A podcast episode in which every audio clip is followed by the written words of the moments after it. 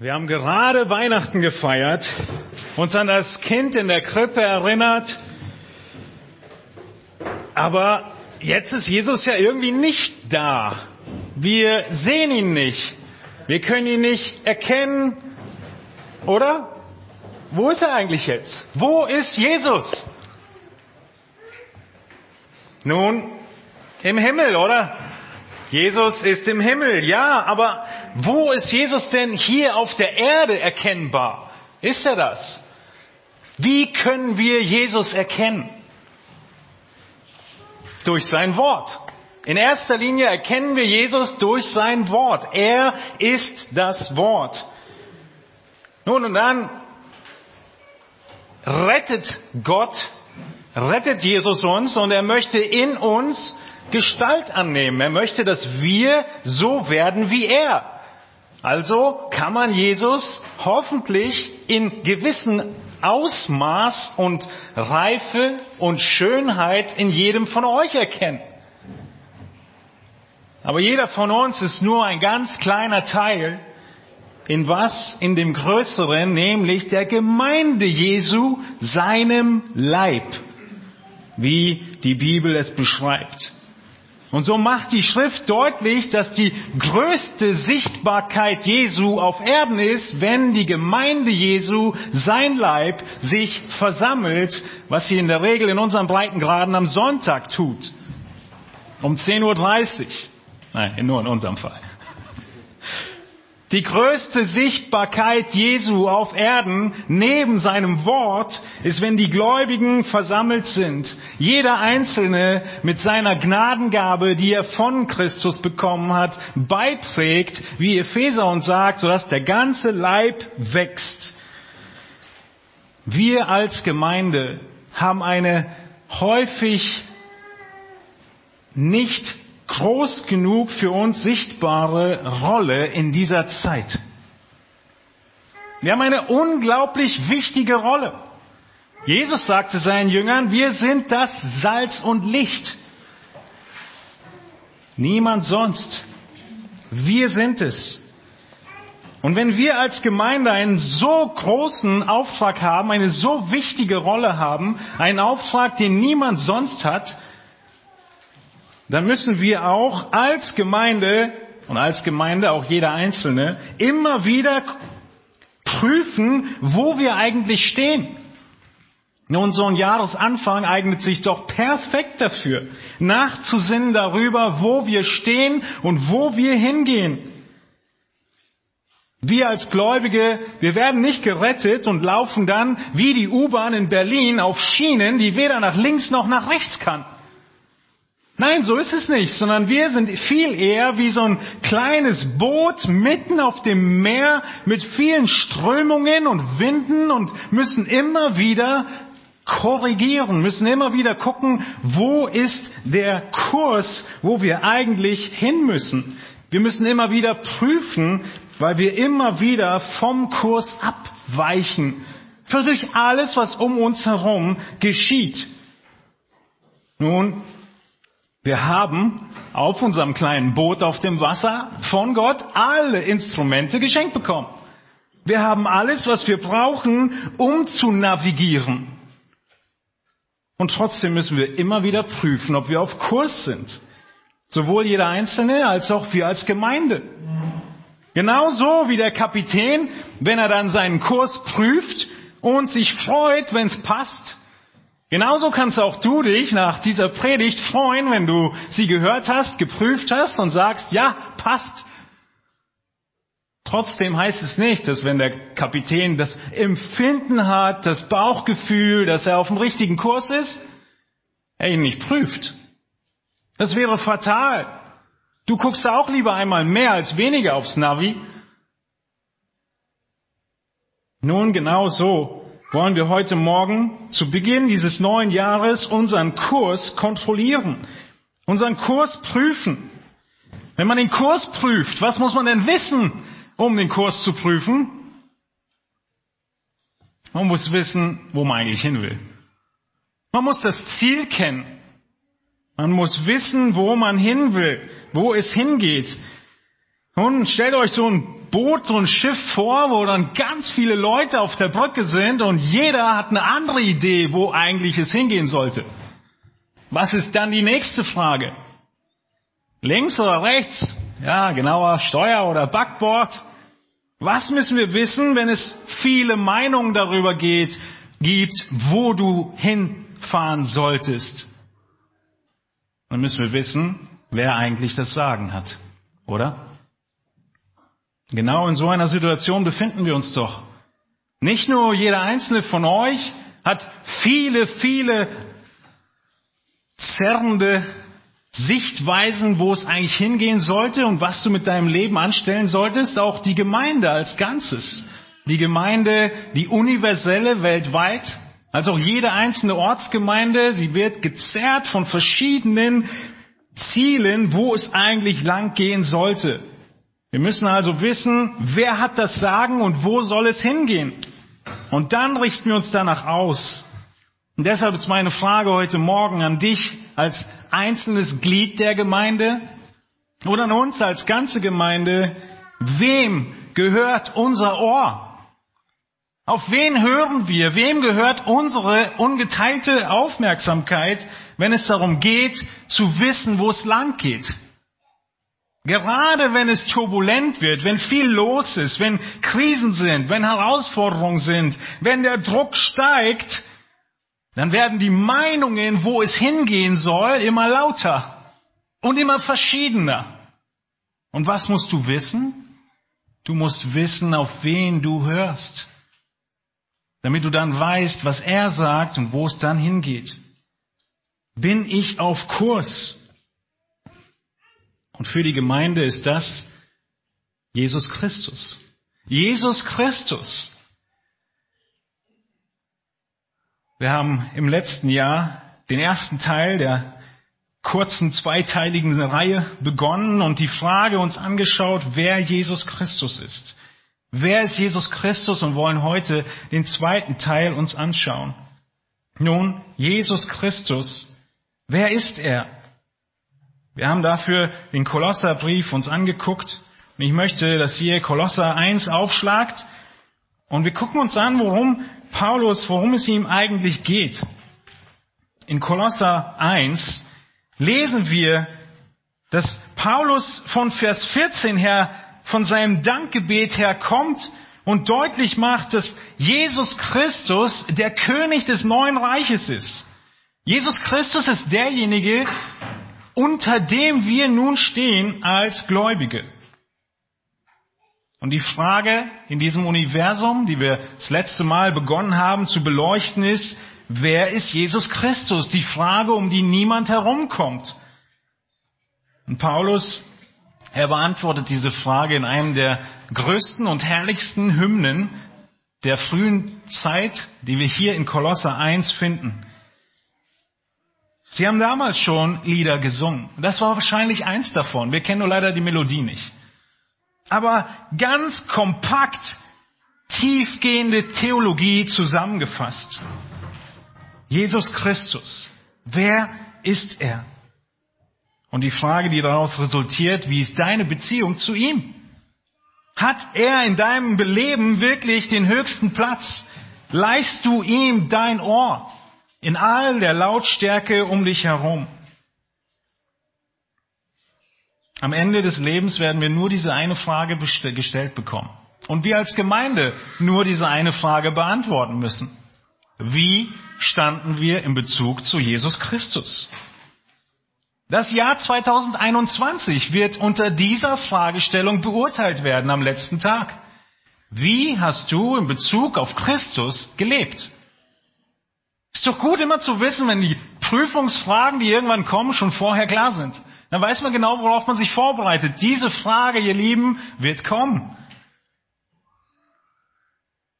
Wie leben wir im Blick auf Christi Wesen und Werk? Passen meine Träume, meine Pläne, meine Wünsche, meine Vorsätze, meine Absichten zu den Absichten meines Herrn?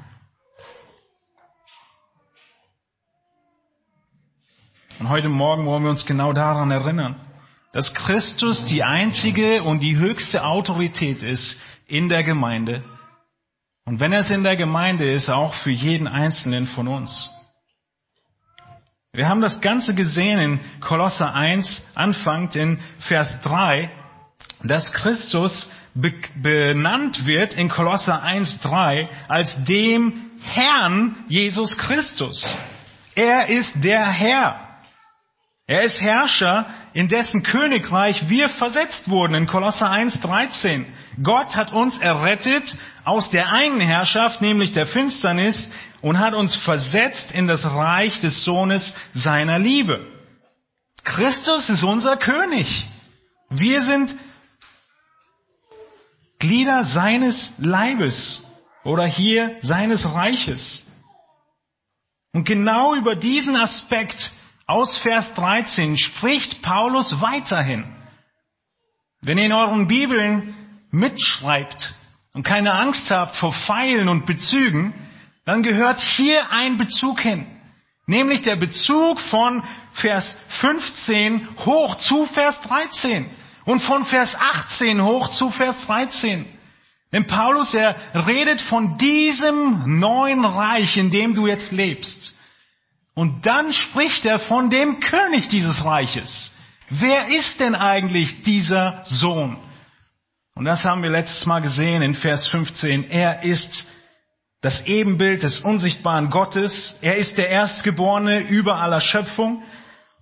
Denn in ihm ist alles erschaffen worden, was im Himmel und was auf Erden ist, das Sichtbare und das Unsichtbare, seines Throne oder Herrschaften oder Fürstentümer oder Gewalten, alles ist durch ihn und für ihn geschaffen. Das allererste, was Paulus deutlich macht den Kolossern ist, Christus ist Schöpfer, nicht Geschöpf.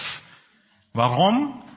Weil die Kolosser so viele Stimmen gehört haben von überall, du brauchst irgendetwas mehr, irgendetwas neben Christus. Und deshalb sagt er ihnen zwei Dinge. Um dein Leben in Gottseligkeit zu leben, egal wie turbulent die Zeiten sind, gibt es zwei Wahrheiten. Christus ist der Schöpfer, er steht über allem und er ist die Autorität in der Gemeinde. Das erste haben wir uns letztes Mal angeschaut. Er ist Vorrang, er hat Vorrang vor allem Geschaffenen. Denn sowohl was wir sehen können, als auch was wir nicht sehen können, alle Geisterwesen, alles, alle Engelwesen, alles hat Christus geschaffen. Nicht nur hat er es geschaffen, sondern es ist für ihn geschaffen. Ihr erinnert euch an die Illustration des Vaters und des Sohnes. Der Sohn, der so exzellente Eigenschaften hat. Der Vater möchte was tun? Er möchte, dass die ganze Welt erkennt, wie herrlich und exzellent sein Sohn ist und deshalb zeigt er ihn, offenbart er ihn und orchestriert die Bühne so, dass jede einzelne seiner Eigenschaften sichtbar wird. Das ist die Schöpfung der Welt, die Errettung der Welt, der Fall der, der, der Welt und die Wiedererlangung der Herrschaft. Damit der Sohn und seine herrlichen Eigenschaften in vollkommener Weise gezeigt wird. Und wir was tun? Ihn ehren. Ihn ehren. Das war Verse 15, 16 und zuletzt der Punkt von letztem Mal, Vers 17. Er ist nicht nur ist für, er ist nicht nur alles für ihn geschaffen, sondern er ist auch vor alles, vor allem und alles hat seinen Bestand in ihm. Das bedeutet, dass Christus die Ursache ist, dass heute diese Welt überhaupt noch existiert und zusammengehalten wird, wie sie zusammengehalten wird. Wenn wir also auf einem Boot sind, in der Kommandozentrale auf der Brücke und es kommen viele Meinungen in Bezug auf die Gemeinde, den nächsten Schritt, den Paulus geht, dann gibt es eine einzige Antwort, wer das Sagen hat. Und das ist unser erster Aspekt, den wir uns anschauen wollen, nämlich Christus allein. Christus allein fordert die Autorität für die Gemeinde. Wir sehen und schauen uns heute nur Kolosser 1,18 an, die ersten paar Worte. Nur den ersten Teil dieses Verses. Christus allein. Wir lesen in Vers 18, dem nächsten Vers dieses Abschnitts, Und er ist das Haupt des Leibes der Gemeinde. Er, der der Anfang ist, der Erstgeborene aus den Toten, damit er in allem der Erste sei. Er ist das Haupt des Leibes der Gemeinde. Ein so kleiner Satz, ein so kurzer Satz, ein Satz, der aber so viel Aufsehen erregt. Und ich muss schon die Predigt um die Hälfte kürzen. Und trotzdem müsst ihr ein bisschen Ausdauer haben. Es gibt so viel Kontroverses zu diesen paar Worten. Die Worte, er ist das Haupt des Leibes der Gemeinde. Denn dieser kurze Satz, er setzt eine Ordnung auf und er fordert eine Unterordnung. Und schon haben wir das Problem. Genau das wollen wir nicht. Genau das wollen wir nicht. Wir wollen alle mitsprechen. Wir wollen eine Demokratie, mindestens. Oder eine Theokratie. Auf alle Fälle keine Unterordnung. Nicht eine Ordnung, in der ich nicht Gleichberechtigung habe. Dieser eine kurze Satz erfordert eine Anbetung des Königs. Deshalb habe ich gesagt, da ist der Bezug zu Vers 13. Dieses kleine erste Wort und er bezieht sich genau darauf zurück. Du bist versetzt in das Reich eines Königs, nämlich des Sohnes. Und hier wird er beschrieben. Dieser kurze Satz fordert, dass du jemand anderen anbetest als dich selbst. Und dabei leben wir doch in einer Welt, in der jeder eigene, jeder Einzelne selbst sein eigener großer König ist.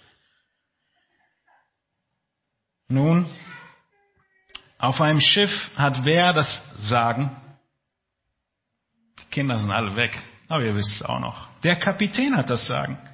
Nun, der Kapitän, Wikipedia verrät uns, Kapitän kommt vom lateinischen kaputt,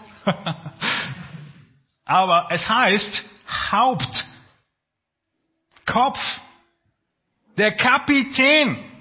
Zur damaligen Zeit, als die Worte entwickelt wurden, wusste man noch, dass es Autoritäten gibt und dass sie gut sind. Wer hat das Sagen in der Gemeinde? Es ist unser Haupt.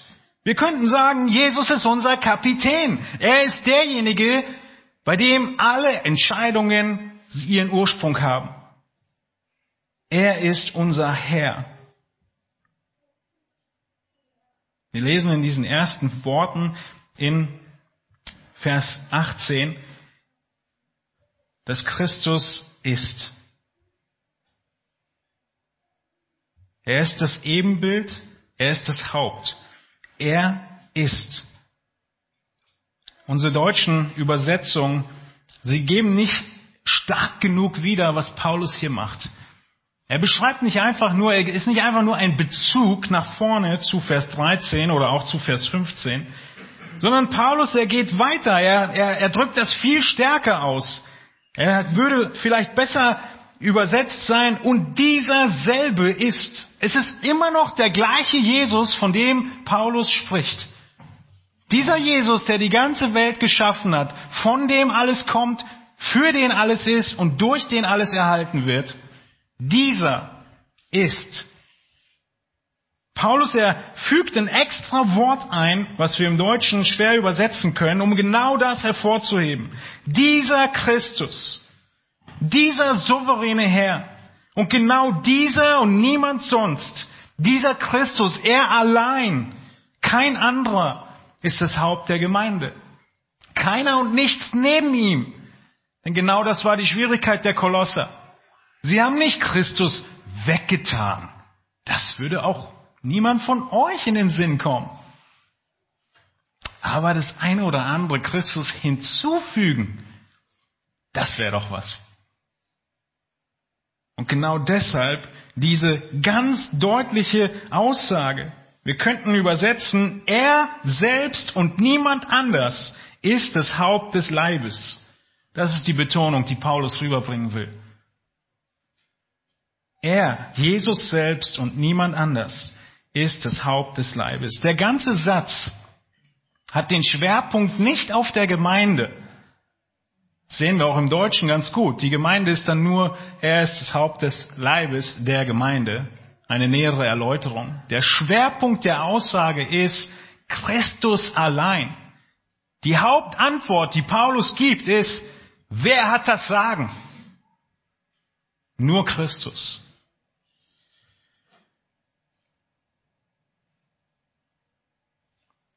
Er fordert alleinige Herrschaft. Was haben die Kolosser sich dazu genommen neben Christus? Ein bisschen Gesetzlichkeit, ein bisschen mystische Erfahrung, ein bisschen Träume von Engeln oder anderen Dingen, zusätzliche Wahrheit neben dem Wort Gottes, hier noch ein bisschen Askese, wenn du Gott wirklich gefallen willst, solltest du so und so oft auf jeden Fall fasten. Und so rutschen auch wir schnell und leicht ab von dieser Gratwanderung, auf der wir uns befinden, dass allein Christus ist, wonach wir uns ausstrecken, wonach wir uns definieren, wonach wir alle Entscheidungen treffen in unserem einzelnen Leben, in unserer Familie, in unserer Gemeinde. Und deshalb müssen wir prüfen, auf welchem Kurs wir sind. Irgendwann haben wir uns entschieden, nur Christus. Schön und gut. Irgendwann ist das Schiff gestartet, aus dem Hafen rausgesegelt, aber die Frage ist, wo stehst du heute? Ist es immer noch das, was dich ausmacht? Und jede einzelne Entscheidung durchtränkt es von dem Christus allein. Als nächstes sehen wir in diesen Worten hier, dass er nicht nur der Alleinige ist, sondern dass dieses Verb auch in der Gegenwartsform geschrieben ist. Er ist, nicht er war, nicht er wird, sondern er ist. Gott, er hat sich schon immer als derjenige vorgestellt, der ist. Richtig? Ich bin. Zu Mose, ich bin der ich bin. Es war schon immer ein Erkennungsmerkmal Gottes. Und wenn Paulus das hier schreibt, dann bezieht er sich nur auf Jesus, der das selbst gesagt hat und der das so deutlich gesagt hat, dass es ein Bezug zu seiner Gottheit ist, dass alle es verstanden haben. In Johannes 8, Vers 58 sagt Jesus diese Worte, wahrlich, wahrlich, ich sage euch, ehe Abraham war, bin ich. Für uns hat es kaum eine Bedeutung, diese Aussage. Für die Juden damals war es ganz klar, diese Aussage beinhaltet, dass Jesus sich zu Gott macht. Und deshalb heißt es weiter in diesem Vers, da hoben sie Steine auf, um sie auf ihn zu werfen. Sie haben ganz deutlich gemerkt, dass Gott hier vor ihnen steht oder Jesus Gottheit beansprucht, genauer gesagt. Und auch hier achtet Paulus genau darauf, das mit zu betonen. Für uns bedeutet es was? Für uns bedeutet es, dass genau das, was wir hier sehen und in dem ganzen Brief sehen, nicht nur irgendwann galt. Christus nicht nur irgendwann das Haupt der Gemeinde war. Weil wir haben doch, lass uns mal ehrlich sein, doch jetzt so viel Wissenschaft, so viel Erkenntnis. Wir wissen doch viel besser, wie der Mensch funktioniert, wie viele Geschlechter es gibt und, und, und. Wir können doch jetzt, damals mag das gegolten haben. Genau das macht Paulus deutlich. Nein, Christus ist das Haupt. Es hat sich nichts geändert. Denn Gott ändert sich nicht. Er war das Haupt der Gemeinde und er ist es. Alles, was wir hier sehen, fordert Christus ein, damals wie heute. Das bedeutet, dass du und ich, dass wir als Gemeinde heute ihm die gleiche Autorität geben müssen wie vor paar Jahren und auch in 10, 20, 30 Jahren immer noch. Als allererstes macht Paulus also deutlich, dass Jesus die alleinige Autorität hat. Christus allein. Christus allein. Hier und heute. jeden Vorsatz, jede Veränderung in Bezug auf die Heiligkeit deines Lebens, in Bezug auf die Dinge, die in der Gemeinde angepackt werden müssen, nichts davon hat Zeit aufgeschoben zu werden. Denn Christus hat heute Autorität. Und was er sagt, trifft heute zu, nicht erst morgen. Was er erwartet, erwartet er heute. Er hat die alleinige Autorität. Augustinus hat diese Wahrheit wie folgt ausgedrückt. Christus wird überhaupt nicht wertgeschätzt, wenn er nicht über alles wertgeschätzt wird. Christus wird überhaupt nicht wertgeschätzt, wenn er nicht über alles wertgeschätzt wird. Genau das will Paulus deutlich machen. Christus muss alles sein und nach ihm kommt lange nichts. Dann hat er die, hast du die Erkenntnis von ihm, die du nötig hast. Das ist, was der Vater zeigen wollte. Sein Sohn, seine Herrlichkeit und dass wir ihn wertschätzen. Nun, wenn wir von all diesen Aspekten sprechen, von seiner Autorität, von seiner alleinigen Autorität, wie sieht es dann praktisch aus? Jeder von euch hat wahrscheinlich äh, primär vielleicht in seiner Arbeitswelt schon mal Organigramme gesehen. Organigramme zeigen was? Sie zeigen die Hierarchien, die Dienstgrade, die verschiedenen Verantwortungen in häufig einem Unternehmen. Ein kleiner Einschub, bevor wir weitergehen im Text, ist die Frage, was wir denn damit meinen, wenn wir von Christus als Autorität sprechen. Wie würde das Organigramm aussehen, wenn wir vom biblischen Weltbild herangehen? Nun, wenn wir uns dieses Organigramm vor Augen führen, ich gebe zu, sehr stark vereinfacht, aber angefangen von unserer humanistischen Weltanschauung würde es ungefähr so aussehen. Ganz oben stehst du. Du wählst die Regierung. Nun in Deutschland, ja, ich weiß, ein bisschen schwierig manchmal, aber am Ende ist es doch das, was wir meinen, wer wir sind. Sehr vereinfacht, aber eigentlich gibt es nur mich und dann gibt es Sachen, die ich einsetze, die ich wähle, natürlich innerhalb der Gesellschaft, in der wir sind und so weiter. Aber alles andere in meinem Leben kann ich frei entscheiden, ob ich drin bin oder nicht drin bin.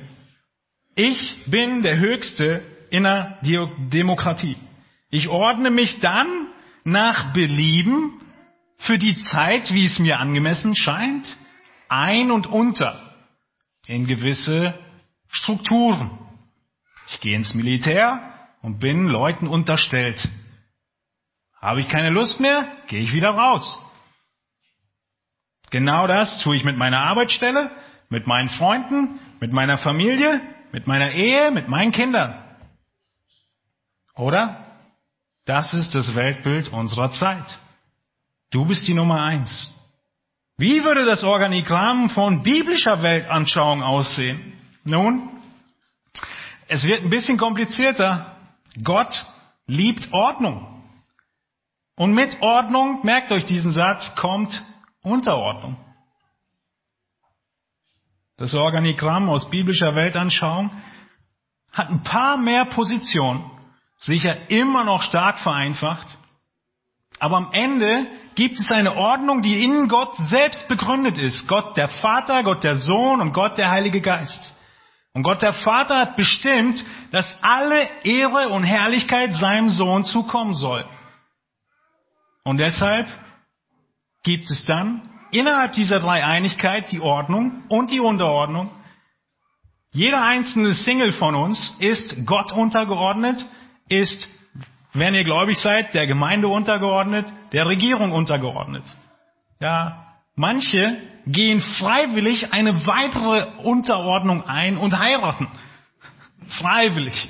Okay, dann zweite Spalte, ja, für diejenigen, die Familie haben, eine klare Ordnung Gottes.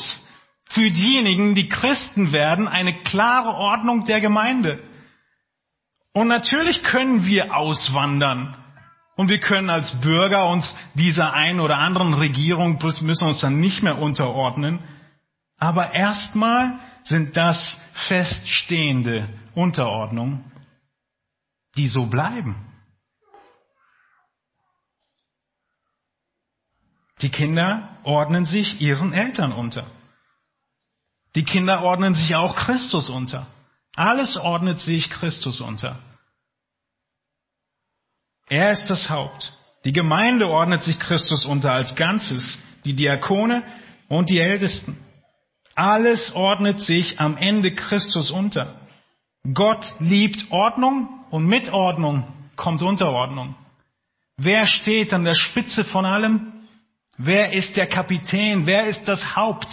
Christus ist das Haupt. Nun, wie hat Christus dieses, diese Autorität bekommen? Wenn ihr euch den Vers 18 nochmal anschaut, dann sehen wir hier, dass Christus diese Ordnung und Autorität bekommen hat, weil er der Erstgeborene aus den Toten war. Wir haben heute keine Zeit dafür, aber in diesem einen Satz, dass er der Erstgeborene aus den Toten ist, damit er in allem der Erste sei. Dieser letzte Satz von Vers 18, er zeigt, dass Christus erst durch den Tod, Christus erst durch sein Menschsein, durch seine Erniedrigung, durch Philippa 2, seine vollkommene Entäußerung, weil er diesen Weg gegangen ist, gestorben ist, deshalb wurde er in allem der Erste. Sauberer übersetzt müsste es heißen, damit er in allem der Erste be bekomme, den Vorrang bekomme. Er bekommt nach und nach den Vorrang in allem. Unser Herr Jesus Christus. In der Gemeinde hat er den Vorrang, in der Weltgeschichte noch nicht ganz. Sein Wesen ändert sich nicht, aber er bekommt mehr und mehr Autorität. Wonach? Nach seiner Erniedrigung. Das ist die Ordnung Gottes. Erst die Erniedrigung, Unterordnung, das Dienen und dann die Erhöhung. Und so ist Christus allein Autorität geworden. Es ist nicht nur erstens Christus allein, sondern er ist Autorität. Vieles davon haben wir uns schon angeschaut von dem Aspekt der Autorität. Warum ist es so kontrovers, dass Christus beansprucht, das Haupt zu sein? Er beansprucht, alleinig in der Gemeinde das Sagen zu haben. Genau das bedeuten diese Worte. Er ist das Haupt des Leibes der Gemeinde.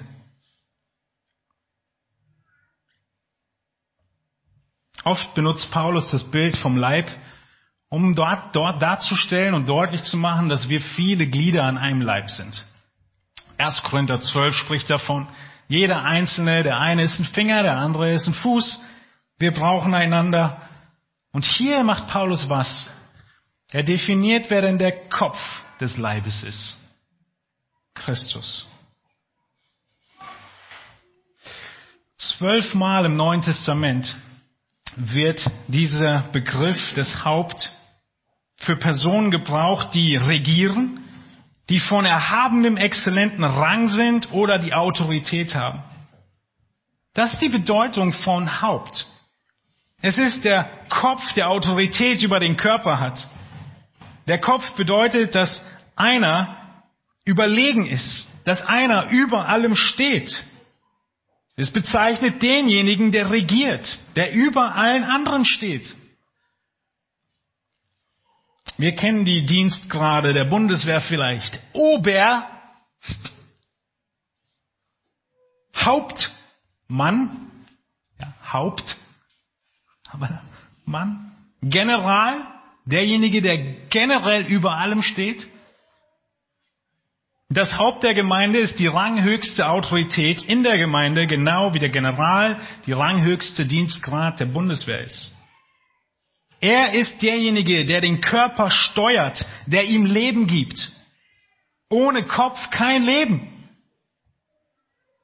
Er ist derjenige, der uns Kraft gibt, Wachstum gibt und Einheit gibt. Stellen wir uns Menschen und Tiere vor, dann passt dieses Bild gut zu dem Körper. Der Kopf als Haupt und Zentrum der Schaltzentrale für alle Glieder des Leibes. Der Kopf ergibt die Richtung an, er gibt die Befehle an jedes einzelne Glied des Körpers. Und denk mal darüber nach, welche Sinnesorgane alle auf dem, am Kopf angeordnet sind. Mund, Nase, Augen, Ohren. Die wichtigsten Sinnesorgane sind am Kopf angeordnet. Außerdem natürlich nicht zu vernachlässigen das Gehirn selbst. Das Gehirn verarbeitet hochdifferenziert all die Sinneseindrücke und koordiniert komplexe Verhaltensweisen. Das Gehirn ist somit Schaltzentrale für alle komplexen Informationen, die der Organismus verarbeitet. Selbst unbewusst laufende Funktionen wie deine Atmung, dein Kreislauf, ja, deine Herzfunktion, deine Nahrungsaufnahme, Verdauung, Flüssigkeitsaufnahme, Fortpflanzung, alles wird vom Gehirn aus gesteuert. Genau in diesem Verständnis der obersten Schaltzentrale und höchsten Autorität ist Jesus der Kopf der Gemeinde.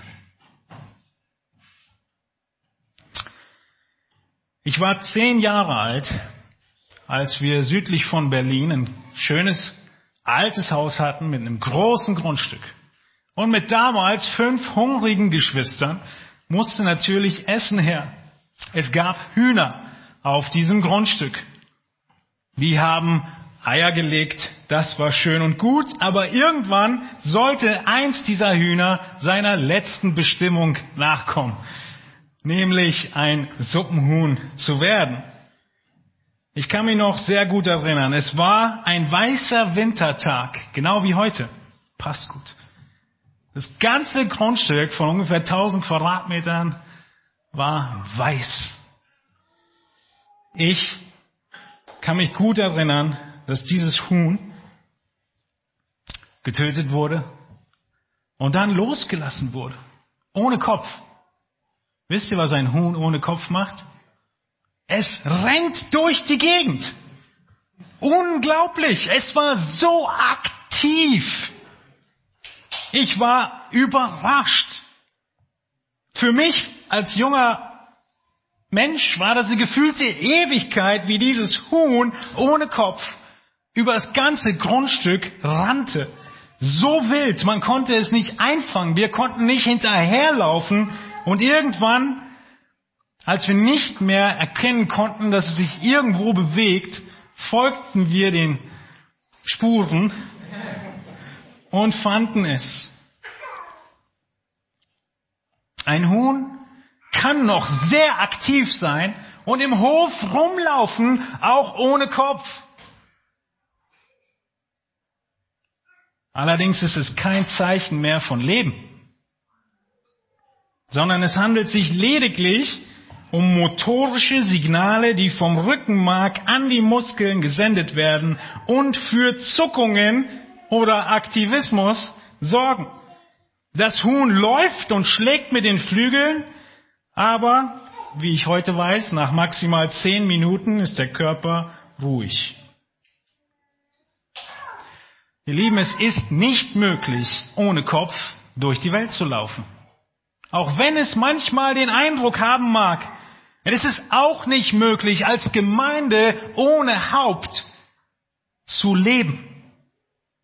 Ohne Christus ist der Leib der Gemeinde tot. Ja, er mag noch zucken, er mag noch laut sein, er mag noch herumlaufen und, und, und, aber das Ende ist sicher und es wird nicht lange auf sich warten lassen. Genauso wie ein Huhn ohne Kopf noch mancherlei Aktivismus an den Tag legt, aber eigentlich schon tot ist, Genau so gibt es manche Menschen und manche Gemeinden, die noch mancherlei christlichen Aktivismus an den Tag legen, aber eigentlich tot sind. Es ist möglich, kopflos durch die Welt zu laufen und alles Mögliche aufzuwirbeln. Aber es macht keinen Sinn und es zeugt nicht von Leben. Unser Ziel als Gemeinde muss es sein, vom Kopf, von unserem Haupt kontrolliert zu werden, gesteuert zu werden und das zu tun, wozu wir bestimmt sind. Christus allein ist diese Autorität. Nur dieser Begriff Haupt, weil er Unterordnung erfordert, löst Rebellion in uns Menschen aus. Die erste Rebellion kam vom Satan selbst. Jedem Kind, dem man die Geschichte vom Fall Satans erläutert, packt sich an den Kopf und sagt, wie kann es sein? Er war die rechte Hand Gottes, der höchste aller Engel. Warum war ihm das nicht genug? Weil er ein Haupt hatte. Weil er sich nicht unterordnen wollte. Und genau so steht's mit uns. Seit dem Sündenfall. Und deshalb, weil diese Worte diesen Widerstand auslösen, werdet ihr hier oder da Umdefinierungen hören vom Begriff Haupt. Wir haben nämlich noch andere Stellen, an denen dieses Wort Haupt vorkommt, zum Beispiel 1. Korinther 11.3. Ich will aber, dass ihr wisst, dass Christus das Haupt jedes Mannes ist, der Mann aber das Haupt der Frau, Gott aber das Haupt des Christus. Und auch Epheser 5, 22, ihr Frauen ordnet euch euren eigenen Männern unter als dem Herrn, denn der Mann ist das Haupt der Frau, wie auch der Christus das Haupt der Gemeinde ist. Und er ist der Retter des Leibes, wie nun die Gemeinde sich dem Christus unterordnet, so auch die Frauen ihren eigenen Männern in allem. Diese beiden Verse, sie drehen sich um den Begriff Haupt. Sie sind so kontrovers wegen diesem einen einzigen Wort Haupt und dem daraus folgenden Unterordnung. Und diese zwei Verse haben den Feministinnen große Probleme bereitet. Und deshalb haben sie begonnen zu argumentieren, dass das Wort Haupt nichts mit Autorität zu tun habe, sondern nur mit Quelle oder Ursprung. Vielleicht habt ihr diese Argumentation schon mal gehört oder gelesen. Sehr verbreitet. Die Frau hat ihren Mann als Haupt über sich. Wenn sie sich nicht unterordnen will, definiert sie die Worte einfach um und sagt, der Mann ist nur der Ursprung der Frau, so wie die Frau aus dem Mann geschaffen wurde. Hört sich plausibel an, ist aber einfach nur eine erdachte Definition, die keine Grundlage in der Schrift hat. Warum? Um der Aufforderung der Unterordnung zu, aus dem Weg zu gehen. Uns als Gemeinde würde es auch gut passen, wenn da einfach nur die Bedeutung wäre, Christus ist der Ursprung der Gemeinde, ja und Amen, aber heute können wir tun und lassen, was wir wollen. Es ist aber nicht die, Bedeu nicht die Bedeutung. Der Text, das biblische ähm, Material macht sehr deutlich, dass wo immer die Bibel vom Haupt spricht, tatsächlich Autorität gemeint ist. Bleiben wir im Kolosserbrief. Da sehen wir, dass wir in Kolosser 2.10 zur Fülle gebracht sind in ihm, der das Haupt jeder Herrschaft und Gewalt ist. Christus ist nicht nur das Haupt der Gemeinde, sondern jeder Herrschaft und Gewalt. Das ist ganz klar Autorität und nicht nur Ursprung. Der ganze Satz würde keinen Sinn ergeben. Ähnlich in Kolosser 2,19, einige Verse später, da warnt Paulus vor Ehelehrern, diese Ehelehrer, die nicht festhalten an dem Haupt, von dem aus der ganze Leib durch die Gelenke und Bänder unterstützt und zusammengehalten heranwächst in dem von Gott gewirkten Wachstum. Er ist das Haupt und er lenkt und bewirkt dieses Wachstum. Christus ist Autorität. Oder noch klarer in Epheser 1, 22, dass Hauptautorität bedeutet, nämlich, dass Gott Christus alles unterworfen hat, seinen Füßen unterworfen hat und ihn als Haupt über alles der Gemeinde gegeben hat. Warum Autorität? Sonst würde er nicht sagen unterworfen. Christus ist das Haupt und ein Haupt zu sein bedeutet Autorität zu haben. Sowohl im Gemeindekontext als auch in allen anderen Ordnungen, die wir in der Schrift erkennen. Und trotzdem gibt es ein großes Aber. Es gibt ein großes Aber bei der Autorität, die Gott ausübt. Die Autorität Gottes ist vollkommen in allen anderen Eigenschaften. Sie ist vollkommen in der Liebe, vollkommen in der Nähe, eine Autorität, die vollkommen ist in der Fürsorge, eine Autorität, die vollkommen alle Eigenschaften Gottes mit beinhaltet. Keine Autorität der Diktatur, keine Autorität der Selbstverherrlichung im schlechten, falschen Sinne. Wenn Gott Autorität ausübt, dann übt er sie aus, damit es uns besser geht. Nicht nur besser geht, sondern damit wir mehr Freude haben. Letztendlich mehr Freude an ihm. Stell dir vor, Unterordnung wird in der Schrift nicht erzwungen. Sie wird befohlen, aber nie erzwungen. Gott, er wird erst an einem einzigen Punkt, nämlich am letzten Gericht, Unterordnung erzwingen, wo sich jedes Knie beugen wird. Bis dahin ist es nur ein Aufruf. Ordne dich unter, hiss deine Flagge und ergib dich Gott. Wisst ihr, Unterordnung, sie mindert in keiner Weise das Wesen oder die Wertigkeit oder die Ehre. Glaubst du das? Dir bricht kein Zacken aus der Krone, wenn du dich unterordnest. Wir lesen nämlich auch, dass Christus ein Haupt hat, dass Christus sich unterordnet und trotzdem vollkommen Gott ist, nämlich seinem Vater, wie wir in 1. Korinther 11 gelesen haben. Gott ist das Haupt des Christus. Und so fordert Christus nichts ein, was er nicht selbst gelebt hat. Wir als Gemeinde ordnen uns Christus unter, der die vollkommene Unterordnung gelebt hat. Eine Unterordnung bis zum Tod, wie wir gleich im Abendmahl feiern werden.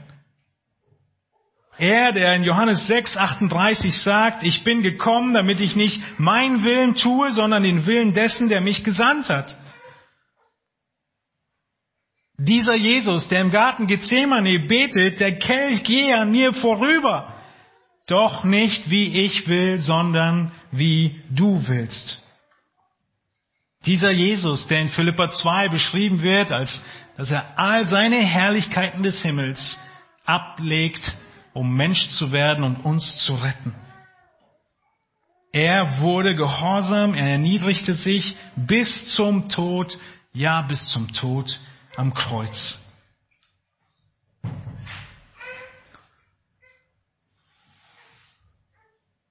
Hast du Schwierigkeiten mit Unterordnung? Unterordnung unter Gott? Unterordnung unter Christus, Unterordnung unter die Pastoren, Unterordnung unter deinen Ehemann, Unterordnung unter deine Eltern, Unterordnung unter deinen Chef, Unterordnung unter deine Regierung. Hast du Probleme mit Unterordnung? Unterordnung unter das Haupt Christus der Gemeinde? Schau auf Christus und lerne, wie Unterordnung aussieht. Er hat sie vollkommen gelebt. Christus hat Unterordnung gelebt. Über seine Unterordnung nachzudenken, hilft uns, Klarheit darüber zu haben, was Unterordnung beinhaltet und was nicht. Und dann kam seine Erhöhung. So wird es auch bei uns sein. Zur Ordnung gehört Unterordnung. Egal wo wir hinschauen, wir sehen eine Welt, die in Rebellion steht, in Auflehnung steht gegen Gottes Ordnung und damit auch gegen Unterordnung. Diese Weltanschauung, dieses Denken nimmt keinen Halt vor der Gemeinde. nimmt keinen Halt vor dir. Nicht nur die Welt steht in Rebellion, sondern auch unser eigenes Herz. Wenn wir in den Spiegel schauen und darüber nachdenken, welche Dinge wir alle tun, weil jemand anders uns das sagt, sie mit Freuden zu tun, sie mit Liebe zu Gott zu tun, sie zu tun und zu wissen, das ist unsere Bestimmung. Es ist das Beste für uns. Christus allein ist Autorität. Und in diesem Wunsch müssen wir wachsen, dass Christus unser Haupt wird, dass wir ihm freiwillig und freudig unterordnen, egal in welchem Bereich unseres Lebens, egal was es bedeutet für jeden Einzelnen von uns und für uns als Gemeinde. Und deshalb überlege dir, in welchen Bereichen deines Lebens musst du in der Anerkennung der einzigen Autorität wachsen. Christus allein ist Autorität. Der letzte Aspekt, den wir schon zum Großteil mitbehandelt haben, ist, dass Christus allein Autorität ist in der Gemeinde. Christus, er ist Gott. Er ist Autorität und er ist derjenige, von dem alles ausgeht. Er ist der Kapitän. Und er ist derjenige, der in der Gemeinde Autorität hat. Dass Christus Autorität und Haupt der Gemeinde ist, beschreibt die Gemeinde mindestens auf drei Aspekte. Es zeigt, dass die Gemeinde ein lebendiger Organismus ist. Denn nur ein lebendiger Organismus braucht einen Kopf. Ein lebendiger Organismus, der neben dem Haupt aus anderen Gliedern besteht, die miteinander lebendig verbunden sind. Das impliziert der Begriff Haupt. Die Gemeinde als lebendiger Organismus, der aus Gliedern besteht, die lebendig miteinander verbunden sind. Das Zweite, was es impliziert, ist, dass die Gemeinde das Mittel ist, durch welches Christus seine Absichten und sein Werk vollbringt. Könnt ihr euch das vorstellen?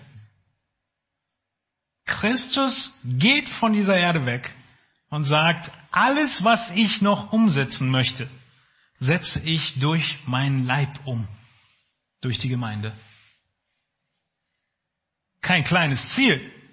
Menschen retten aus allen Völkern, Sprachen und Nationen ein Volk in Heiligkeit zusammenrufen. Christus hat ein Leib und das ist seine Gemeinde. Und dieser eine Leib erfüllt seinen Auftrag, den er hat. Und wird Christus das mit Erfolg schaffen? Hundertprozentig. Die Frage ist nur, ob mit uns oder ohne uns. Wann sind wir dabei, den Plan Gottes mitzuerfüllen? Wenn wir seine Autorität annehmen, anerkennen und das tun, was er möchte für uns als Gemeinde. Es zeigt also nicht nur erstens, dass es ein lebendiger Organismus ist und zweitens, dass die Gemeinde das Mittel ist, durch das Gott sein Werk verrichtet, Christus. Und drittens zeigt es auch, dass die Verbindung zwischen Christus und seinem Volk äußerst innig ist. Die Verbindung zwischen Kopf und Körper ist super kompliziert, sehr innig und sehr real. Nichts Virtuelles. Nur zusammen bilden Kopf und Körper eine Einheit. Der eine wäre ohne das andere nichts. Kaum vorzustellen. Christus hat sich entschieden, dass dieses Bild ausdrückt, wie sehr er seine Gemeinde liebt. Er sagt, ihr seid mein Leib, von dem ich das Haupt bin.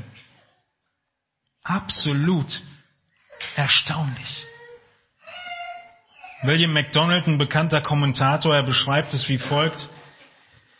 Während des gegenwärtigen Zeitalters werden alle Gläubigen in den Leib Christi, nämlich in die Gemeinde eingefügt, so wie ein menschlicher Körper ein Mittel ist, wodurch sich die betreffende Person ausdrückt, so ist der Leib Christi das Mittel, das Christus auf Erden erwählt hat, um sich selbst vor der Welt darzustellen. Er ist das Haupt dieses Leibes. Dieses Wort Haupt spricht von Führung, von Leitung und Herrschaft. Und es nimmt in der Gemeinde Vorrangstellung ein. Nichts weniger ist Gottes, ist Christi Ziel mit der Gemeinde. Das darzustellen, was er selbst ist. Unglaublich. Natürlich verstehen wir, dass Paulus hier in der Einzahl spricht. Er ist das Haupt der Gemeinde.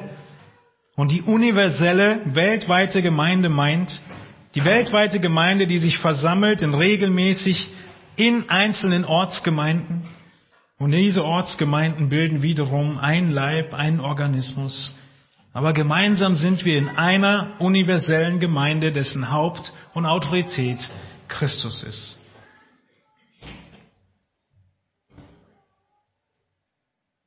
Und wenn Christus nicht das Haupt ist, was würde dann passieren? Wenn Christus nicht das Haupt wäre, dann sehen wir im Kolosserbrief, dass sich Philosophien, Mythen und Überlieferungen aufdrängen. Denn jeder kann auf einmal sagen, was er denkt wichtig sei. Genau das Problem hatten die Kolosser. In Kolosser 2 sehen wir, dass auf einmal andere Sichten und Weltanschauungen mit reinkommen. Verschiedene Prinzipien, die menschgemacht sind. Wertschätzungen, die nicht mehr Christus entsprechen. Eine Wertschätzung, die wir gerade, mit der wir zu kämpfen haben, ist Gesundheit über alles. Eigentlich hatten wir diese Wertschätzung schon seit Jahrzehnten im Gesundheitswahn unserer Gesellschaft. Jetzt ist es nur auf ein neues Level gehoben worden. Und genauso geht es weiter. Wenn wir aber davon weitergehen, dann ist es nicht nur, dass verschiedene Philosophien sich einschleichen, sondern es wird sich auch Gesetzlichkeit in den Vordergrund drängen. Denn wenn Christus nicht allein Herr ist, dann wird immer wieder die Notwendigkeit da sein, irgendwelche Gesetze aufzurichten, um die Sache unter Kontrolle zu halten. Die Zeit, in der wir leben, macht es so deutlich. Die Leute kennen Christus nicht und sie kennen das Prinzip der Nächstenliebe nicht, von dem wir letzten Sonntag gehört haben. Und deshalb brauchen wir Kataloge von Konzepten, die eigentlich nur eine Sache beschreiben.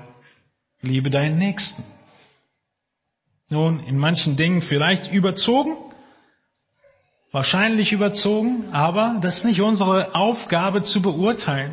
Am Ende werden wir trotzdem merken, wenn innerhalb unserer Gemeinde nicht Christus den Vorrang behält, dann werden auch wir, jeder Einzelne für sich, Gesetze aufstellen und den anderen entsprechend verurteilen. Wie Thomas letzten Sonntag sagte, jeder hat die Gesetze, die er aufstellt, die er selber erfüllen kann, und dann äh, hält er sie allen anderen vor. Gesetzlichkeit sehen wir im Kolosserbrief, kommt, wenn Christus nicht die einzige Autorität ist. Im Fall der Kolosser Speisen, Trank, bestimmte Feiertage, Neumondfeste, Sabbate und, und, und. Gesetzlichkeit tritt da zutage, wo eine Gemeinde sich vom Haupt Christus entfernt. Wir müssen so weit gehen, dass wenn Christus nicht das Haupt ist, wir diese Treffen nicht lebendige Gemeinde bezeichnen können. Kein Körper ohne Kopf wird als lebendig bezeichnet. Genauso müssen wir es eine tote Gemeinde nennen, wenn die Gemeinde nicht mehr von Christus regiert wird. Wir können es einen Hundeclub nennen, einen Golfclub nennen, wir können es eine Gemeinde ohne Verbindung zum Haupt nennen, aber wir können es nicht lebendige Gemeinde nennen. Das ist der Text aus Offenbarung 3, Vers 2, wo Johannes schrieb, ich kenne deine Werke, du hast den Namen, dass du lebst und bist doch tot. Und deshalb müssen wir, liebe Geschwister, jedes Jahr aufs Neue unsere Aktivitäten, unser Sein auf die Probe stellen. Jahr für Jahr müssen jeder von euch und wir als Älteste auf die Probe stellen und gucken, wo stehen wir als Gemeinde inmitten dieses Sturmes? Sind wir noch auf Kurs? Sind die Aktivitäten, die wir tun, noch ausgerichtet danach, Christus zu gefallen? Oder müssen wir etwas ändern? Müssen wir Dinge streichen? Müssen wir Neues beginnen? Denn nur das, was wir für Christus tun, wird erhalten bleiben. Nun, wenn Christus nicht das Haupt ist, dann hätten wir zuletzt allen Grund, uns große Sorgen zu machen. Denn wenn Christus nicht das Haupt ist, dann arbeiten wir vergeblich. Aber wenn Christus das Haupt ist, dann sagt er, ich werde meine Gemeinde bauen. Wenn Christus das Haupt ist, dann ist er der gute Hirte, der die Schafe findet, sie rettet und sie bei sich hält. Richtig? Wenn er es nicht ist, dann haben wir keinen Grund zur Hoffnung. Dann müssten wir verzweifeln.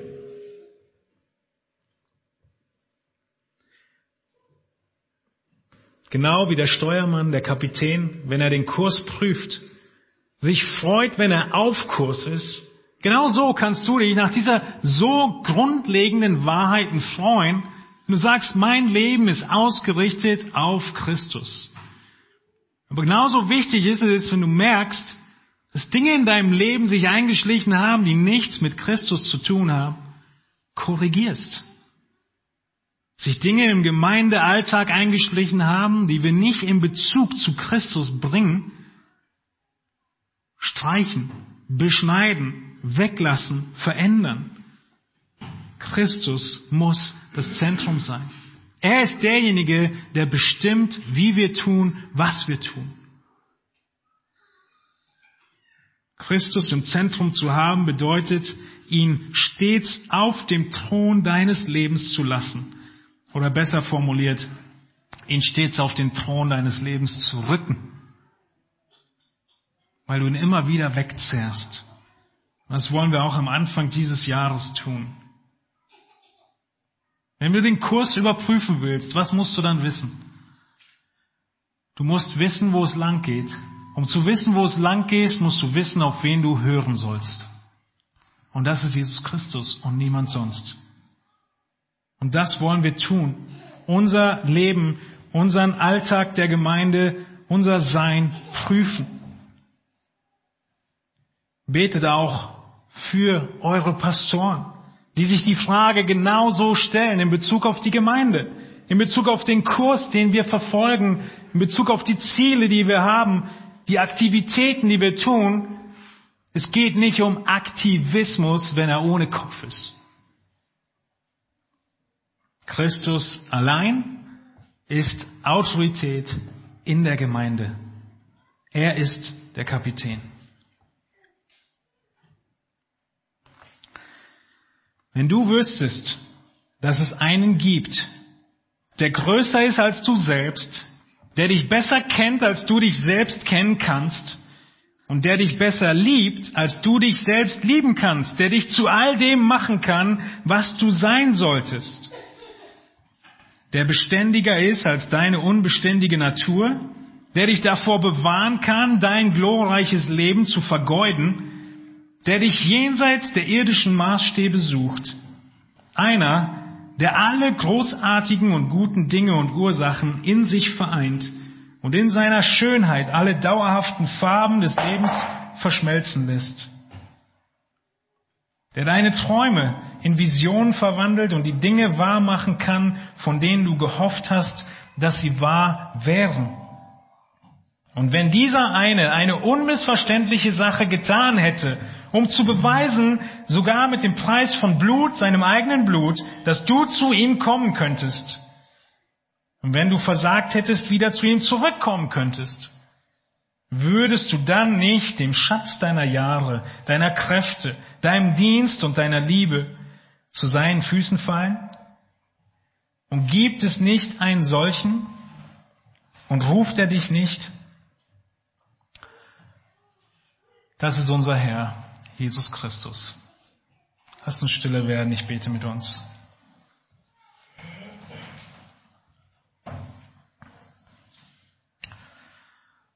Herr Jesus Christus, wir wollen dich anbeten. Wir wollen dich preisen und dich loben. Wir wollen deine Herrlichkeit sehen, sie benennen mit der Begrenztheit unserer Worte, erkennen, wie großartig und herrlich du bist, unser Gott Jesus, der du Mensch wurdest, der du dich untergeordnet hast, der alles vollkommen lebt. Und Herr, wir stehen inmitten dieses wilden Wassers auf unserem Boot des Lebens und wir müssen immer wieder ausgerichtet werden auf dich. Wir brauchen immer wieder Korrektur. Wir müssen dich immer wieder sehen, erkennen, wo es hingehen soll. Es sind so viele Stimmen, so viel um uns herum, was die Aufmerksamkeit haben möchte. Es ist so viel, wir können es nicht mehr filtern, wir können es gar nicht alles aufnehmen. Aber du schenkst Ruhe und Klarheit in einer Welt, in der die Richtung immer wieder wechselt, haben wir dich, der stets fest bleibt und die Richtung unveränderlich. Wir beten darum, Herr, dass du jeden einzelnen von uns Gnade schenkst, dieses Jahr nach dir hin auszurichten, Kurs auf dich zu nehmen, jede Familie Gnade gibst, Kurs auf dich zu nehmen, uns als Gemeinde die Gnade schenkst und die Weisheit, Kurs auf dich, deine Ziele und deine Aktivität, die du von uns möchtest, zu nehmen.